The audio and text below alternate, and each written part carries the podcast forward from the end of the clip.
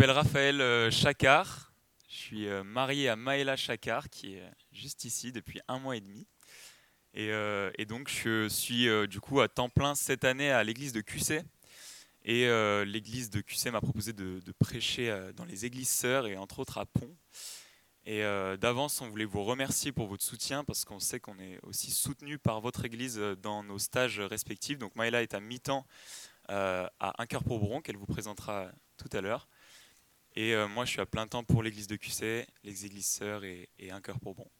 Donc on est très reconnaissant de pouvoir euh, venir ici. C'est la première fois que je visite une église sœur, donc euh, je suis très reconnaissant, ça fait plaisir de vous voir. Voilà pour la petite présentation. Maëla présentera plus après ce qui concerne Un cœur pour Bron et le ministère dans lequel elle est investie. Est-ce que c'est OK le micro là? Allez, super. J'ai pas l'habitude, il est un peu gros. ok. Donc déjà, c'est un honneur de pouvoir ouvrir la parole de Dieu avec vous ce matin. La prédication que j'ai préparée se base sur un passage qui est bien connu et qui, euh, en fait, correspond à un single d'une popularité rare dans les écoles du dimanche. Est-ce que vous connaissez le single qui commence par Le fou sur le sable a bâti sa maison Est-ce que vous connaissez? Allez, juste, juste pour le test, euh, ceux qui connaissent avec moi, Le fou sur le sable a bâti sa maison. Le fou sur le sable a bâti sa maison. Le fou sur le sable a bâti sa maison et la tempête arriva. On va s'arrêter là. Merci beaucoup. Bravo, bravo. Quatre versets, une comptine, succès monumental. Cette chanson tire peut-être pardon, son succès de, de- du fait que les, les paroles sont très imagées et que le message s'adresse à tous. À toi qui es venu ce matin peut-être pour la première fois et qui n'a jamais entendu de prédication, ce message de Christ s'adresse à toi. À celui peut-être qui est venu en tant que chrétien convaincu, ce message de Christ ce matin s'adresse à toi aussi. Et toi qui peut-être viens à l'église, mais euh, voilà, qui, qui entend les mêmes choses depuis tout petit et qui n'y accorde pas forcément plus de crédit que ça, bah, ce, message s'adresse également à toi. En fait, ce message de ce matin s'adresse à tous ceux qui entendent les paroles de Christ, tous ceux qui entendent ces paroles. On est donc ici tous concernés. Vous écoutez ce matin la parole de Christ prêchée, et je prie que vous soyez des auditeurs sages et prudents en entendant cette parole. Et vous allez l'entendre dimanche après dimanche, et peut-être dans votre semaine, vous écoutez la parole de Christ, vous lisez la parole de Christ, et ce message s'adresse à, vous tous qui, qui, qui faites ça, qui écoutez la parole de Christ, qui entendez la parole de Christ. Je prie que l'Esprit de Dieu vous donne la conviction euh, que l'obéissance à la parole, que l'obéissance à la parole de Dieu est le témoignage d'une confiance bien fondée. J'aimerais développer cet aspect avec vous ce matin avec le passage qui est le nôtre, l'obéissance, témoignage d'une confiance bien fondée, saut d'une espérance solide.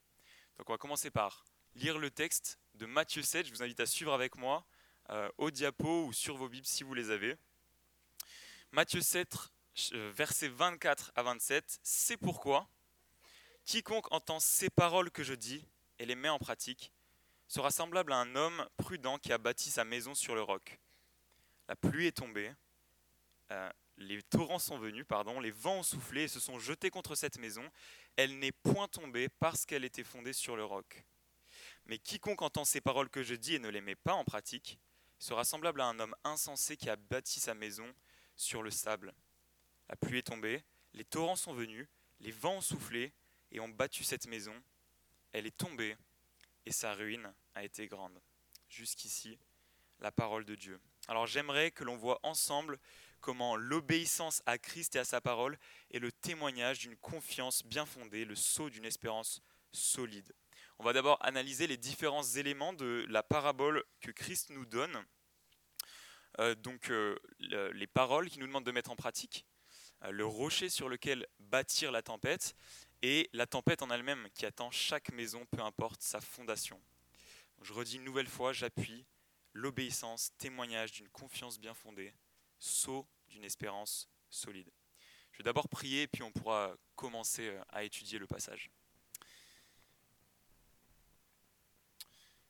Seigneur, je suis reconnaissant de pouvoir partager la parole de Dieu ce matin à Pont-de-Chéruy. Je te prie que ton esprit puisse convaincre, puisse euh, reprendre, puisse avertir, puisse encourager, puisse fortifier euh, par les mots que je vais employer. Seigneur, que ce soit toi qui parles, que ce soit ta parole, et qu'on puisse euh, y adhérer avec foi, Seigneur, et mettre en pratique.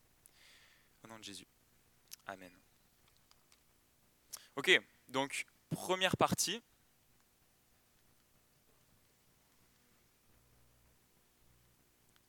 Première partie, pardon, l'obéissance à la parole de Christ. Obéir, oui, mais à quoi? Versets 24 et 26, euh, on les a lus tout à l'heure, Jésus nous dit, c'est pourquoi quiconque entend ces paroles que je dis. Pareil, verset 26, ces paroles que je dis. Donc, les paroles que Christ dit semblent être cruciales puisque les mettre en pratique semble être la clé de l'analogie qui nous présente ici.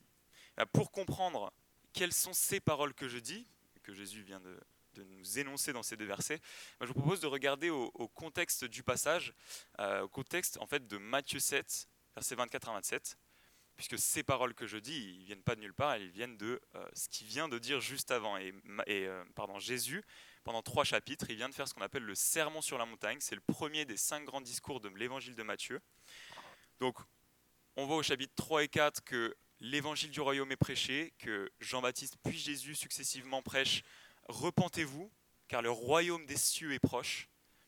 Et c'est de ce royaume que Jésus, euh, que Jésus va parler pendant le sermon sur la montagne. C'est en quelque sorte le roi, Jésus, qui va donner les normes et les standards de son royaume pendant les trois chapitres 5, 6 et 7.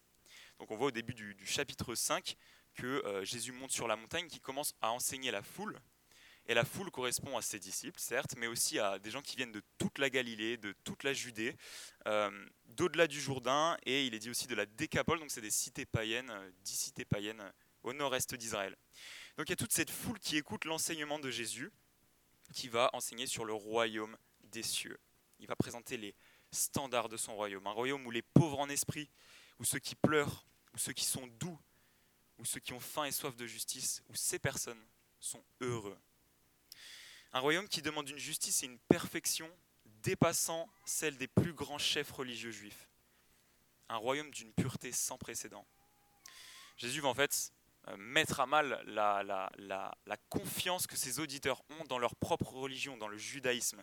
On lit au chapitre 5, verset 20, Car je vous le dis, si votre justice ne dépasse pas celle des scribes et des pharisiens, vous n'entrerez pas dans le royaume des cieux. Verset 48, Soyez donc parfaits comme votre Père céleste est parfait.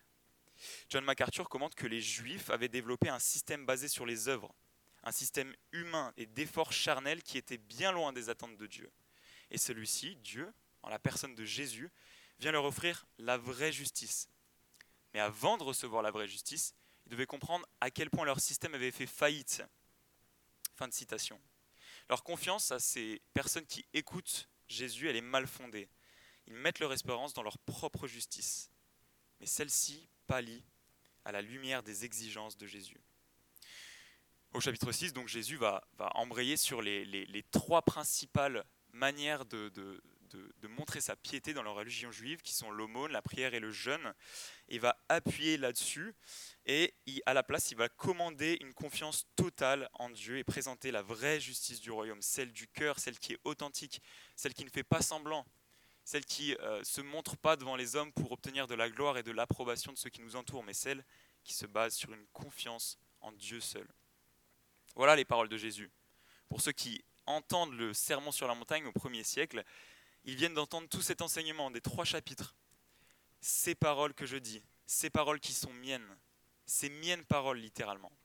Voilà ce qu'ils ont entendu et ce qu'ils doivent mettre en pratique. Alors, pour nous aujourd'hui, je pense que les paroles que Jésus, pardon, nous demande de mettre en pratique dans cette, euh, dans cette parabole sont plus que juste le sermon sur la montagne, ce qui serait déjà pas mal si on pouvait euh, parfaitement obéir à tout ce que Jésus euh, nous montre dans le sermon sur la montagne. Mais je pense qu'il s'adresse, il, englobe plutôt toutes les paroles de Christ. On peut englober toutes les paroles de, de Christ répertoriées dans la Bible. Donc quand je dis les paroles de Christ, je parle de toute la Bible quand, il, nous, demande de, mettre en pratique ces paroles, je pense qu'il parle de toute la Bible et pas seulement du sermon sur la montagne. Alors, pourquoi je dis ça? Parce que Jean reporte que Jésus dit, donc dans Jean 14, le défenseur, le Saint-Esprit, le Père, que le Père enverra en mon nom, vous enseignera toutes choses et vous rappellera tout ce que je vous ai dit moi-même. On lit en fait que l'Esprit de Christ va être envoyé aux apôtres et que ceux-ci vont être inspirés, que l'écriture qu'ils vont euh, écrire va être inspirée par l'Esprit de Christ. C'est pour ça que je présente la Bible entière comme euh, étant inspirée, comme étant la parole à obéir, la parole de Christ. On peut aussi citer 2 Timothée 3,16, que toute l'écriture est inspirée de Dieu. On peut aussi citer 2 euh, Pierre 3,16 également, qui présente les écritures du Nouveau Testament, les écritures de Paul plus précisément, comme ayant la même autorité que les écrits de l'Ancien Testament, qui avaient une autorité divine euh, pour les Juifs. Donc pour toutes ces raisons et bien d'autres, je crois que les paroles de Jésus qu'il nous demande de mettre en pratique sont contenues dans toute la Bible. Mais revenons à la parabole des bâtisseurs. Notez que Jésus fait référence à deux types d'auditeurs. L'un est prudent et l'autre fou, insensé. Il ne mentionne pas d'autres types d'auditeurs parce que ce sont les seuls qui existent. Face au message de Christ, soit on est sensé, on est insensé. Ce matin, vous écoutez dans la salle certainement que ces deux types d'auditeurs sont présents, et peut-être même que ceux qui sont insensés aux yeux de Jésus se pensent sages et prudents à leurs propres yeux. C'était le cas des pharisiens à l'époque qui écoutaient le sermon sur la montagne, et c'est peut-être encore le cas aujourd'hui ce matin. La différence entre les deux auditeurs n'est pas que l'un a été plus exposé à la parole de Christ que l'autre. Ils ont été exposés au même sermon sur la montagne. Ils ont peut-être écouté les mêmes prédications, ils ont écouté la même étude biblique, peut-être qu'ils lisent la même Bible dans la même version. Ils ont entendu le même message de l'Évangile, mais les auditeurs ne sont pas les mêmes. Et il y a deux réactions différentes. Pourquoi l'un est sage et l'autre fou? Eh bien parce qu'ils posent deux fondements différents pour leur maison. Et c'est ce que j'aimerais développer dans la deuxième partie qui est la plus importante, l'obéissance comme rocher. Alors, la seule différence dans notre parabole entre les deux archétypes de personnes qu'on a vus, le sage et le fou, c'est que l'un met en pratique la parole de Christ qu'il entend et l'autre non. Le premier met sa confiance dans la parole de Dieu et l'autre non. Je répète car c'est le cœur du message. Écoutez bien. L'homme sage obéit à ce que Christ dit et l'homme insensé n'obéit pas à ce que Christ dit. On peut argumenter que le rocher est Dieu ou Christ lui-même, ce qui serait vrai. Christ est comparé plusieurs fois à la pierre angulaire euh, dans le Nouveau Testament et prophétiquement dans l'Ancien Testament aussi. Et Dieu euh, aussi est comparé au rocher. Il y a des psalmistes qui appellent Dieu leur rocher. Mais je crois que dans le passage de Matthieu qu'on lit ce matin, je crois qu'il va plus loin. Notez bien les différences entre les, deux passages. Donc la parabole, elle est assez parallèle, hein. il y a, très symétrique, il y a deux fois le même, la même structure, le même schéma, mais notez les seules différences qui sont mises en gras ici. C'est pourquoi quiconque entend ces paroles que je dis et les met en pratique sera semblable à un homme prudent qui a bâti sa maison sur le roc. Et verset 26, mais quiconque entend ces paroles que je dis et ne les met pas en pratique sera semblable à un homme insensé qui a bâti sa maison sur le sable. Voilà le secret d'une maison qui tient durant la tempête. Une maison bâtie pardon, sur la parole de Christ même. Et plus précisément sur l'obéissance à cette parole. C'est la différence entre les deux auditeurs. Le sermon sur la montagne est repris en Luc 6 et il apporte une précision. Il est écrit que tout homme qui vient à Jésus, qui entend ses paroles et les met en pratique, est semblable à, je cite, un homme qui, bâtissant une maison, a creusé, creusé profondément et posé le fondement sur le roc. Alors que celui qui entend et qui ne met pas en pratique est semblable à un homme qui a bâti une maison sur la terre, sans fondement. Voilà une situation où il est approprié de dire pourquoi faire simple quand on peut faire compliqué? Il est plus facile de poser sa maison sur le premier bout de sable que de chercher le bon emplacement et creuser, creuser puis fonder sa maison sur le rocher. De même, il est bien plus difficile de s'approcher de Dieu les mains vides et de vivre pleinement la vie chrétienne dans l'obéissance au Seigneur que de se laisser happer par la voie facile de l'orgueil et du rejet de Dieu. Cela demande de l'humilité de reconnaître que rien en nous n'est bon et agréable à Dieu avant que Christ nous couvre de sa justice. Ça demande de la persévérance, de combattre son péché, jour après jour, chute après chute, de se relever encore et encore, de combattre chaque pensée orgueilleuse, chaque instinct naturel. Être chrétien n'est pas la voie facile, c'est le chemin resserré. Mais prends courage, chrétien, parce que ce chemin mène à la vie. L'obéissance, c'est le témoignage d'une confiance fondée dans la parole de Dieu. C'est l'idée principale. En d'autres termes, si vous obéissez à ce que Christ dit, il est manifeste que vous êtes son disciple, que vous faites partie de son royaume. Le sage mise tout sur la parole de Christ. Il plie sa vie aux normes du royaume. Il est fondé dans l'obéissance à l'enseignement de Christ. Alors, obéir, c'est connoté négativement. Le verbe obéir, on voit ça un peu comme quelque chose de, mauvais, obéir, tu dois obéir. Mais pourtant, c'est porteur d'une réelle bénédiction. Le psaume 119, il regorge de références à la joie qu'il y a à marcher dans les voies de Dieu. Alors, je vais vous le lire en entier pour qu'on. Euh, qu'on non, je ne vais pas le lire en entier. 176 versets, on ne va pas euh, lire en entier le psaume 119, mais par contre, je peux en mettre quelques-uns euh, ici. Donc, j'ai mis le verset 34, 14, 1 et 2.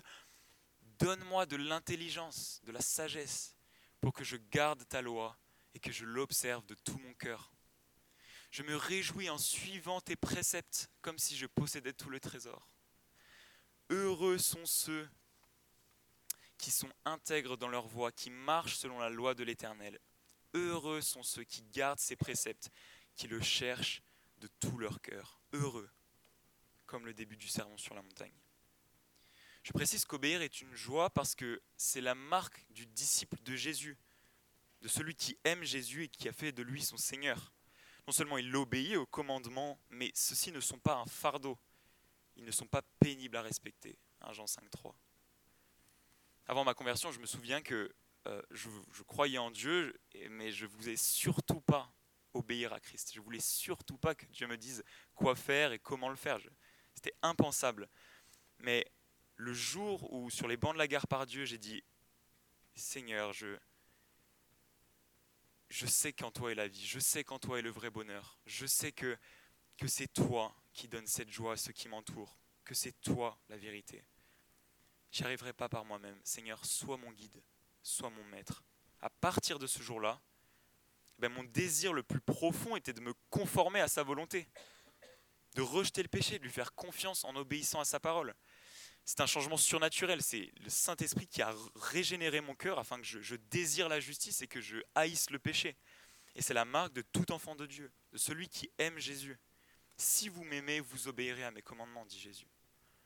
Je redis donc, l'obéissance est le témoignage d'une confiance bien fondée, le sceau d'une espérance solide. Maintenant, quelques exemples, pardon.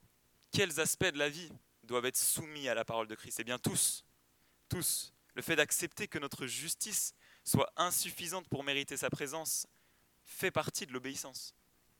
Le fait de nous repentir de nos péchés et de l'obéissance. La manière dont nous traitons notre famille, donc je vois plein de familles d'enfants, euh, ça fait plaisir à voir, une église avec beaucoup de jeunes. Eh ben, la manière dont nous traitons notre famille relève de l'obéissance. Père, est-ce que vous irritez vos enfants? Est-ce que vous euh, leur mettez un joug sur les épaules qui, qui, les oppresse, qui leur donne de l'amertume contre vous? Marie, sommes-nous patients avec nos femmes? Je veux dire, sommes-nous depuis un mois et demi, je suis content. sommes-nous patients avec nos femmes? Est-ce que nous utilisons la force que Dieu nous a donnée pour opprimer notre épouse? Ou pour la protéger, l'honorer, lui donner un cadre dans lequel elle puisse s'épanouir. Enfants, est-ce que vous honorez vos parents? Est-ce que vous leur, obéissez? Est-ce que vous les aimez? Femmes, est-ce que vous respectez vos maris? Est-ce que, est que vous honorez la place que Dieu leur a placée Dieu a placé la place que Dieu a donnée pardon, aux maris dans le couple? On peut parler de la manière dont nous utilisons nos ressources aussi. Est-ce que donc Dieu nous confie sur cette terre des biens, du temps, de l'argent, des dons? Est-ce qu'on passe plus de temps à construire notre image sur les réseaux sociaux ou, à construire la relation avec le Dieu qui nous a rachetés? Il y a plein de questionnements. Est-ce qu'on met nos capacités, notre réseau, nos finances en action pour que la parole de Christ soit annoncée, que d'autres entrent dans ce royaume Tant de questionnements, ceux qui bâtissent sur le roc souhaitent que leur vie se conforme à ce que Dieu leur demande dans tous ces domaines. Et c'est pas du tout exhaustif. J'ai cité deux choses, mais on peut aussi mettre la manière dont nous avons compassion les uns des autres, la manière dont nous nous pardonnons, le fait que nous fassions des disciples autour de nous, notre amour pour nos ennemis, notre amour pour nos ennemis, pour ceux qui nous font du mal. Il y a tout le monde a des personnes qui, qui leur ont fait du mal récemment. Est-ce qu'on les aime Le fait de ne pas se venger? Récemment, j'ai appris qu'un membre de ma famille a commis des atrocités contre un autre membre de ma famille très proche. Des choses qui constituent réellement des crimes et qui détruisent une vie entière.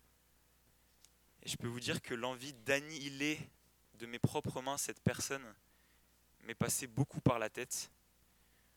Mais alors que j'étais en colère, alors que je euh, luttais avec ces pensées de, vouloir détruire cette personne, le Saint-Esprit me rappelait sa parole.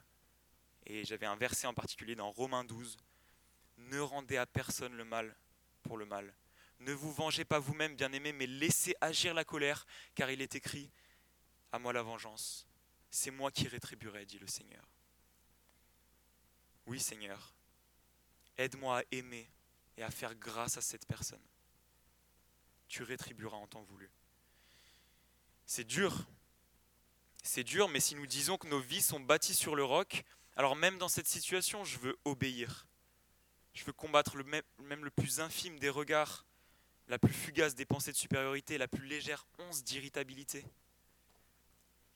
Andrew Bonnard écrit lorsqu'il commente l'Ancien Testament et ses lois toutes plus spécifiques les unes que les autres, Ce n'est pas l'importance de l'objet de la loi, mais la majesté de celui qui la donne qui devrait être notre standard d'obéissance. Ce n'est pas l'importance de l'objet de la loi, mais la majesté de celui qui la donne qui devrait être notre standard d'obéissance. Notre Dieu est saint, parfait. Ne nous contentons pas d'une obéissance C-discount qui classe des péchés comme étant pas urgents à combattre. Ne nous comparons pas aux autres en nous disant qu'on est mieux qu'eux, qu'on est pareil qu'eux. C'est pas très grave. Non. Regardons à Dieu et voyons la joie qu'il y a à se conformer à sa sainteté. Enfin, nos motivations dans toutes ces choses relèvent de l'obéissance. Fait-on ces choses pour notre propre gloire ou par amour pour celui qui nous commande de les faire et pour sa gloire seule?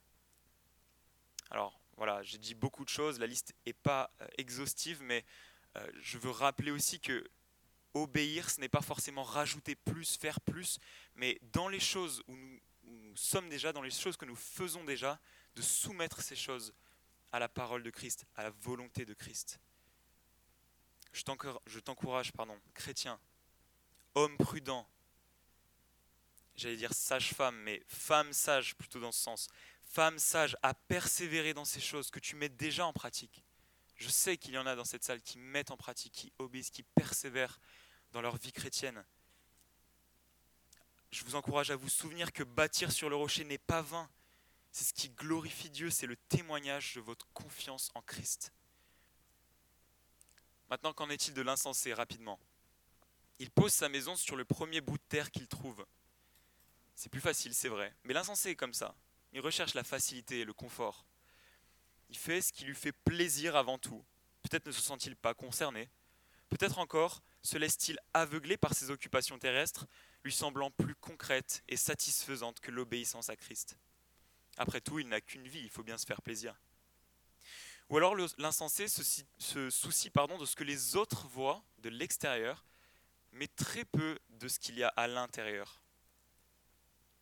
Jésus comparait les pharisiens à des tombeaux bien nettoyés, bien propres, plein de, comme un marbre brillant à l'extérieur, mais plein de cadavres et de morts à l'intérieur.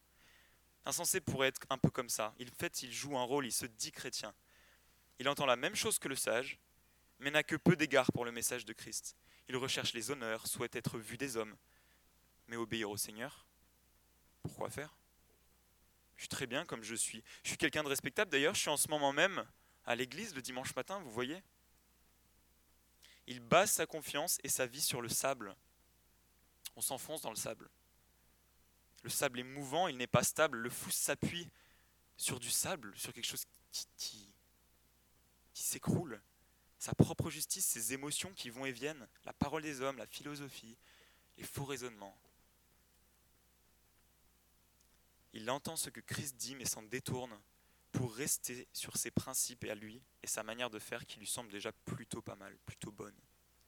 Honnêtement, personne n'aimerait euh, correspondre à cette description. Qui trouve ça élogieux? Quelqu'un trouve ça élogieux ici?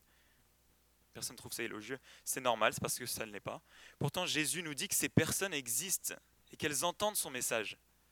Quelle que soit la raison pour laquelle l'insensé rejette le message de Christ, malgré une apparence de piété, Jésus nous dit qu'il court à une grande chute. Et c'est ma troisième partie, l'obéissance face au jugement. Après une vie de labeur, après une vie de construction, vient la tempête. Et la tempête, elle vient sur les deux maisons. Hein. On a dit qu'il y avait que deux types d'auditeurs qui construisent deux maisons sur deux fondements différents, mais la tempête vient sur les deux maisons. Il n'y a pas quelqu'un qui va échapper à la tempête. Jésus nous dit que la chute de celui qui bâtit sur le sable est grande. Il a désobéi au message de Christ, il a basé toute sa vie sur autre chose que la parole de Dieu et sa mise en pratique. Et le voilà qui perd quoi? Il perd quoi? Il perd euh, un volet qui s'envole euh, dans le vent, il perd euh, une fissure à sa maison. Non, il perd tout. C'est tout détruit, tout s'effondre, il n'y a plus rien. À quoi correspond cette ruine dont nous parle Jésus pour celui qui néglige la fondation de sa maison? Et quelle est la tempête à laquelle la maison fait face? Au premier abord, on pense peut-être évidemment aux, circonstances difficiles de la vie, les épreuves, les maladies, les divisions, les chagrins, les mauvaises nouvelles qui viennent balloter la maison de notre vie et qui, si nous ne sommes pas bâtis sur le bon fondement, peuvent nous mettre à terre euh, et nous faire perdre espoir. Et c'est biblique, c'est vrai euh, qu'une vie sans racine dans la parole de Dieu est plus faible face aux épreuves, et c'est totalement vrai de dire ça, mais je ne crois pas qu'ici la tempête personnifie toutes les conséquences de la chute qui pourraient venir déstabiliser notre vie.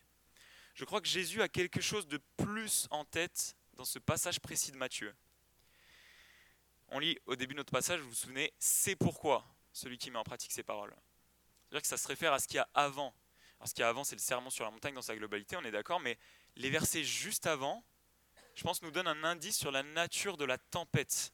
Je vous propose de regarder rapidement, j'ai fait un tableau qui résume les versets 13 à 27. Et dans ces versets 13 à 27, donc notre passage c'est 24 à 27, c'est le dernier, dans ces versets 13 à 27, Jésus va à chaque fois faire un parallèle entre deux types de personnes qui euh, vont vers finalement deux destinations différentes. Au verset, euh, bon je vais, je vais résumer rapidement, on ne va pas exhaustivement euh, étudier chaque passage, mais si on résume les versets 13 à 27, il y a ceux qui empruntent la porte étroite et le chemin resserré qui mène à la vie, et ceux qui prennent la porte large pardon, et l'autoroute pour la perdition. Il y a ceux qui portent de bons fruits et d'autres qui ne portent pas de bons fruits et qui sont jetés au feu. Il y a ceux qui confessent Jésus comme Seigneur et qui font sa volonté, et d'autres qui professent la même chose mais qui ne font pas sa volonté. Autrement dit, ils disent mais ne font pas, ils font de belles déclarations, ont beaucoup de religiosité en apparence, mais Jésus leur dit, je ne vous ai jamais connu. Alors laissez-moi juste vous lire ces trois versets, les 21, 22, 23, c'est les trois qui précèdent notre passage. Ceux qui me disent Seigneur, Seigneur, n'entreront pas tous dans le royaume des cieux, mais seulement celui qui fait la volonté de mon Père céleste. Beaucoup me diront en ce jour-là, Seigneur, Seigneur, n'avons-nous pas prophétisé en ton nom? N'avons-nous pas chassé des démons en ton nom? N'avons-nous pas fait beaucoup de miracles en ton nom? Alors je leur dirai ouvertement, je ne vous ai jamais connu. Éloignez-vous de moi, vous qui commettez l'iniquité. C'est violent, n'est-ce pas? Vous, sentez la, chute, la ruine de la personne qui entend ça? La même ruine que celui qui, qui voit sa maison qui s'écroule? Je ne vous ai jamais connu. Le passage relatant le même discours en Luc 6 l'exprime ainsi. Pourquoi m'appelez-vous Seigneur, mais ne faites-vous pas ce que je vous dis? À l'époque, Seigneur pouvait correspondre à une formule de politesse pour dire monsieur par exemple, mais ici pas de doute, le double emploi de Seigneur et le passage parallèle de Luxis montrent que ces personnes confessent bien Jésus comme leur maître, sans faire ce qu'il commande. Combien aujourd'hui disent faire de Christ leur sauveur mais ne lui obéissent pas? Combien prétendent servir au nom de Jésus mais négligent d'obéir au moindre de ses paroles, à la moindre de ses paroles? Jésus ne peut pas être ton sauveur sans être ton Seigneur, ça va de pair, c'est le package, c'est, ça ne peut pas aller euh, l'un sans l'autre. Charles Spurgeon, célèbre pasteur baptiste du 19e siècle, euh, partage un conseil à ses étudiants pasteurs. Donc, Spurgeon, il avait une école de pasteurs et le vendredi après-midi, il faisait pas des cours, il faisait juste des discussions avec euh, ses étudiants assez informels. Il donnait plein de conseils. Et un de ses conseils est celui-ci Croyez-moi, il dit à ses étudiants, Dieu n'a jamais sauvé quiconque pour avoir été pasteur, pour avoir offert le salut aux autres et l'avoir fait avec application, mais uniquement parce qu'il est justifié, sanctifié et par suite fidèle dans l'œuvre de son Maître.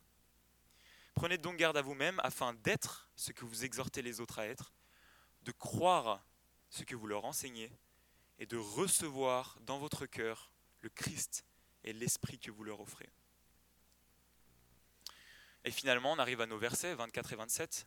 Il y a les prudents qui mettent en pratique la parole de Christ et qui tiennent durant la tempête, et ceux qui n'obéissent pas à Christ et dont la chute est grande.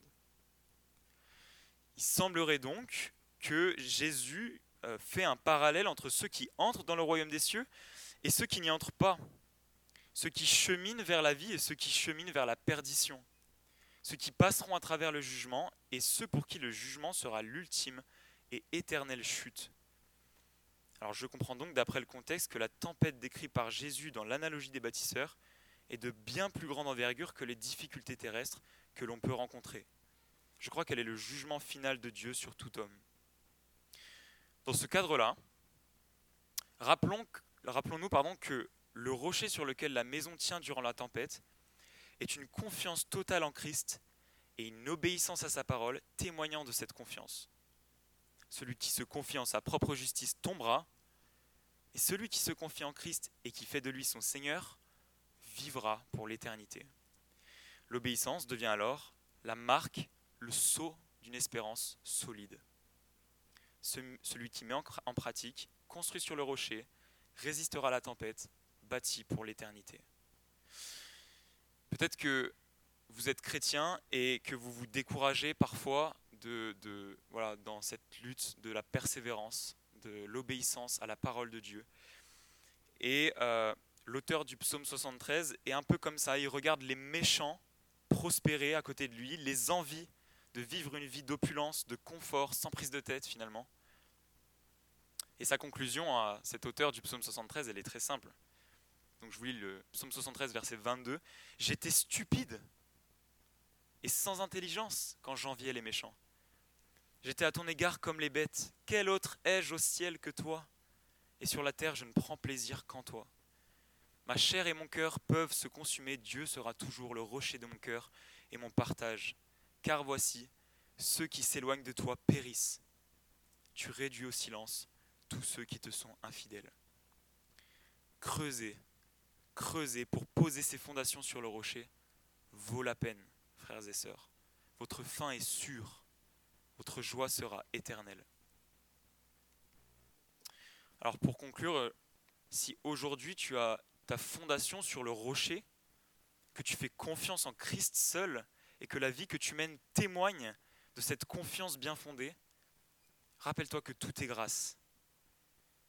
J'aimerais te rappeler que si ta maison tient au jour du jugement, si tu peux te reposer sur le rocher, c'est parce que Dieu, dans son amour, t'a fait grâce. Qu'il t'a aimé d'un amour si puissant qu'il a transformé ta vie de rébellion, de désobéissance, en vie d'obéissance. Quel sujet de joie et de reconnaissance on peut tous avoir toutes nos maisons étaient vouées à la destruction, à s'écrouler, mais Dieu a fait luire la face de Christ dans ton cœur, de sorte que tu bâtisses sur le rocher. C'est lui qui te donne d'aimer sa voix, c'est pour lui que tu bâtis toutes choses, il est digne de ton obéissance, et il te fera voir le soleil après la tempête.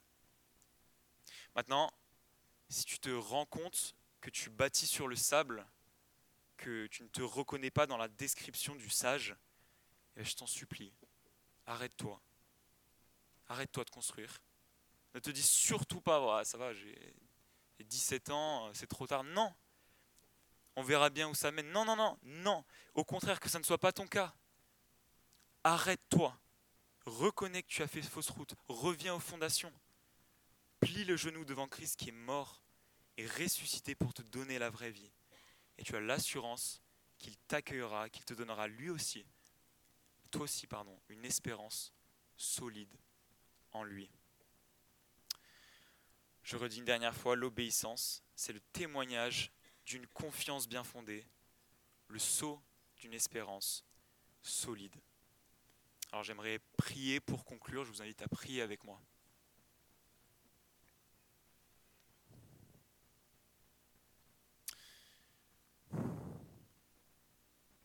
Seigneur, je, je sais que, que ce matin, beaucoup bâtissent sur le rocher dans cette salle. Que beaucoup persévèrent dans tes voies, que beaucoup te font confiance, que beaucoup t'aiment et obéissent à tes commandements. Et je suis reconnaissant pour ça. Je te rends grâce que tu as fait luire ta face dans leur cœur afin qu'ils aient foi, afin qu'ils parviennent à la connaissance de la vérité. Et je sais aussi qu'il y a des personnes qui, qui, bâtissent sur le sable, et je te supplie Seigneur de les convaincre par ta parole que leur fin est la perdition. Je te supplie de, de les reprendre et de les avertir et de, et de les aider à, à plier le genou, Seigneur, devant toi, pour qu'ils bâtissent sur le rocher. Que toute gloire te soit rendue, Seigneur et qu'on puisse mettre en pratique dimanche après dimanche et chaque jour lorsqu'on lit ta parole ce que tu nous commandes. Au nom de Jésus. Amen.